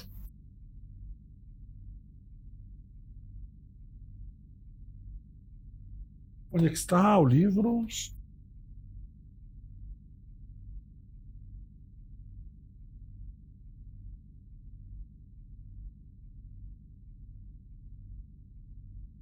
Aqui. É, esse aqui. How Great Generals Win. Isso aqui é para você que tem mais interesse em movimentação militar, em detalhes de campanhas militares, esse livro é bem divertido, tá? Por quê? Ele, cada capítulo é dedicado a um grande general e suas e, e sua batalha, e sua grande batalha ou suas grandes batalhas. E quais são esses generais? Isso é, isso é interessante, tá? Aníbal, Aníbal Barca, né, da, da, dos romanos, Cipro africanos, também da antiga República Romana, Genghis Khan, Napoleão Bonaparte, Thomas Jackson e William Sherman, do, da Revolução Americana, T.E. Lawrence, o Lawrence da Arábia, Edmund Allenby, Mao Zedong, tá? Mao Zedong, para Obviamente que nós temos uma ideia muito política de Mao Zedong, mas ele é um dos grandes generais da história. Mao Zedong ele era um, um diabo militarmente. E Hans Guderian. Ah, também tem Eric von Meisten, Erwin Rommel e Douglas MacArthur, o grande nome da Segunda Guerra Mundial. Então, esse livro é muito divertido. Desculpa, eu sei que está espelhada a imagem, mas é assim: How Great Generals Win. Eu vou botar aqui na, no negócio já já para vocês, tá? Mas é como os grandes generais vencem, em inglês. How Great Generals Win, do Devin Alexander. Esse livro é muito divertido. Você que tem mais interesse militar, tá? E no curso do, do História Magister sobre a Revolução Francesa, eu faço um o quinto módulo quase inteiro sobre as movimentações militares de Napoleão. Por que eu estou dizendo isso? Porque eu não sou historiador militar. Tá? Eu sou um historiador Vamos dizer assim, no geral. Porque história, historiografia militar é muito mais complexa. Você tem que entender muitas movimentações, você tem que entender muitas, muitas nuances, tem que entender muito das armas, muito das, das táticas, e eu não sou muito chegado. Tá? Então, você perguntou para mim, eu vou falar das batalhas? Vou, mas eu não vou falar num, num modo muito militar das batalhas, vou falar muito mais historicamente. Bem? Uh, o Marcelo Fabiano falou: tem muitas coisas na história de Genghis, do, na história dos mongóis. Antropólogo, obrigado. Na história dos mongóis se reconhece na política chinesa atual. Sim, os chineses eles têm uma raiva muito ancestral, essas alturas ancestral, de Genghis Khan. Mas ele é uma das figuras mais importantes do imaginário político chinês. Tanto que os chineses ainda tratam Genghis Khan como um chinês. Tá? Eles reconhecem que ele nasceu mongol, mas colocam a casa, tratam a casa de Genghis Khan, a casa depois que ele conquistou uma boa parte da China, que, ele, que os seus filhos é, fundam uma casa chinesa, uma dinastia chinesa de, de Genghis, como uma casa legítima. E essa casa tem muito prestígio na, na, no, no mundo chinês. Então, a raiva que eles têm de Genghis Khan, isso é uma coisa que é muito alienígena também para o brasileiro, né? Eles têm muita raiva de Genghis Khan, pelo que, ele, pelo que ele fez contra os chineses, mas eles também reconhecem as qualidades chinesas. As qualidades de Genghis Khan. Então, eles querem as qualidades de Genghis Khan para a ideia chinesa dele, mas o que ele fez de errado para os chineses, eles denunciam. Eles separam essas duas coisas muito bem. O chinês é foda. É... Chineses descrevem os hunos como uma mistura de humano com demônio. Sim. Cara, eles, eles, eles, eles falavam como. Como se eles fossem bicho, né? As grandes inscrições antes dos, dos Unos começarem a dar muito mais trabalho, eles falavam como se eles. Se você não, não soubesse ver que era um um ser humano, você, você achar que era um bicho que eles estão falando, cara. Como se fosse um, um lobo, uma hiena que vive no frio. Os caras achavam que o povo das estepes era bicho. O que as fontes primárias dizem sobre a altura de Genghis Khan? Se me recordo, na, na série você disse que ele era um homem descrito como um homem muito alto. É, os desenhos, os desenhos, né? As imagens que nós temos de Genghis Khan, de novo, é muito complexo, porque não existe uma, uma definição sobre como Genghis Khan era. As, fon, o, as descrições físicas de Genghis Khan são muito pobres, muito pobres. Tem pouquíssimas e são coisas muito espaçadas. Isto dito, isto dito, as poucas que nós temos são dizem sim que ele era um homem muito forte, isso eu tenho absoluta certeza, porque para você atirar aquele arco pesadíssimo que os mongóis tinham, carregar e cortar a cabeça num golpe só, como os mongóis faziam. Já deve ter visto um mongol é, hoje em dia, um, um mongol que vive nas estepes é um cara fortíssimo e que ele era muito alto. Quando eu digo alto, entre seus 1,85 e 1,90m e tanto. Se ele era não sei. Como disse o, o Mago Black Blue ali, há fontes que dizem que ele era ruivo, que ele tinha olho verde. Mas é muito complexo porque as descrições na época eram um pouco muito mais é, poéticas. Então, como eu falei para ele, diziam que o cabelo dele era como se fosse uma chama. Ele tinha olhos de gato. E algumas pessoas interpretam isso como sendo ruivo de olho verde. Mas pode ser que o cabelo dele fosse bagunçado e ele tivesse uma íris de outra cor. Então, Genghis Khan, ele é, cara, ele é o que você quiser que ele seja na sua cabeça. O que se você achar que ele era um cara pequeno, que ele era forte, que ele era, ele era preto, branco, paz da sua cabeça. O Genghis Khan, ele é uma. É por isso que eu, eu fiquei tão feliz quando consegui montar a nossa série sobre Genghis Khan. Porque ele é talvez o maior. Talvez não, com toda a certeza do mundo ele é o personagem de maior impacto histórico, com menos fontes sobre e que menos se fala sobre. Antes de mim, eu não acho que tem uma fonte boa e detalhada sobre a vida de Genghis Khan. Antes do, da nossa série, não tem. Não tem. O povo tem preguiça de estudar sobre Genghis Khan porque é muito complicado. É muito complicado. E as fontes são muito difíceis e as histórias são muito complexas. Elas abrangem um nível muito grande de línguas e povos que você tem que montar como um quebra-cabeça para entender o impacto de Genghis Khan. Caiu na cabeça do velho chip aqui para fazer para vocês, mas cara, valeu muito a pena. Genghis Khan é um monstro de importante para a história mundial. Bom, é isso, é isso, gente. Ó, 15 para as 10, vamos jantar? Vamos dar um dar um dar um um gás final no, no sábado? Falei pra caramba. Eu, eu queria fazer no máximo uma hora, queria só falar. Negocinho a gente tá uma hora e quarenta já aqui. Vamos encerrando então? Meu, muito obrigado vocês estão aqui há quase uma hora e quarenta acompanhando o História Magister. Muito obrigado mesmo. É, todo mundo que deu like, todo mundo que apoiou ali, o Marcelo, o pessoal que deu. Acho que eu consigo ver os outros, né? Foram três pessoas que deram superchat. Eu não consigo, tudo bem. É, ah, foi o Fernando, o Adriano e o Marcelo. Muito obrigado, vocês. Vocês que apoiam o História Magister, tá? É, essa live vai ficar salva só para quem é apoiador. Acho que vai ficar salva até o fim do dia de hoje ou amanhã, não sei. E depois ela vai ficar só para quem é apoiador. Então, se você não é apoiador, tem até aqui o, negócio, o nome de quem ajuda o História Magister. Cadê? Um, dois, três e. Ah, eu fiquei na frente com a minha câmera.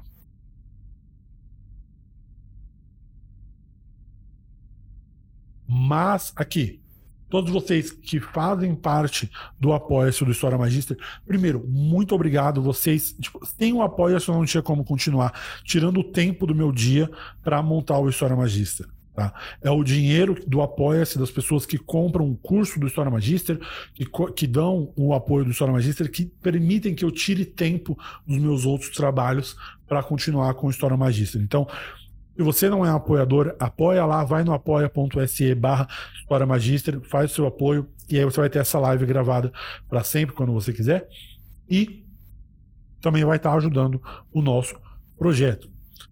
A nosso, o nosso episódio 1 vai sair ou no final desse mês ou no começo de fevereiro, tá? Mas mais daqui umas três semanas. E, e aí a gente também vai. E aí sim, vai sair no Spotify, vai sair em todo canto, vai ficar gravado aqui. Vai ser igual foi a Koroshi. Vai ter em vídeo e também vai sair pro Spotify gravado, aí não vai ser mais em live. Tudo bem? É, Marcelo falou, aqui em Oxford, meia-noite e 45.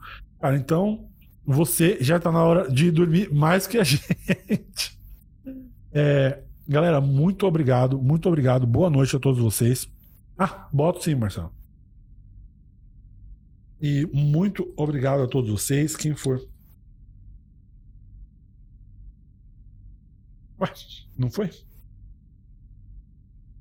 É, mas copia esse aí, esse apoia.se barra História Magister e vai. Eu acho que eu não consigo botar link de. Consigo? Deixa eu ver.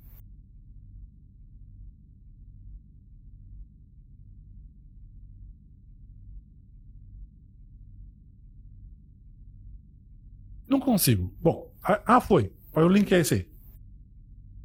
E aí você, vocês que apoiam, muito obrigado. Vocês que ficaram aqui, muito da hora. Faz tempo que eu não faço uma live, eu gosto demais de fazer live com vocês. Eu tava pensando, sabe o que dia desses? Na live que a gente, nas lives que a gente fez assistindo Marco Polo. Quando saiu o Khan, a gente tava assistindo Marco Polo, analisando as coisas tal. Foi muito legal. Eu queria fazer uma coisa. Eu queria ter tempo agora que meu filho vai nascer. Eu acho que não vou ter mais tempo de fazer essas coisas com vocês, mas queria fazer alguma coisa além das séries, assim, pra gente ter uma interação igual a gente teve agora, igual a gente tem nas lives aqui. Mas a gente vai, a gente vai pensar para isso depois. Por enquanto, vamos todo mundo jantar, vamos tocar a vida. Muito obrigado a todo mundo que ficou aí. Muito. Ah, o Júlio César chegou só pro amém, sim. Chegou só pra bênção final, Júlio César. Ele já tá indo embora nesse instante, já que a gente vai jantar. Mas vai ficar gravado aqui, pelo menos até o fim do dia. Assiste agora, Júlio César. Senão, se você não apoia aqui, você vai perder. Ou então você pode ir lá apoiar, tirar o escorpião do bolso e aí vai ficar para sempre para vocês. Beleza? Até a próxima, ou então até o próximo episódio, episódio 1 de Guerra do May God bless our country and all who defend her.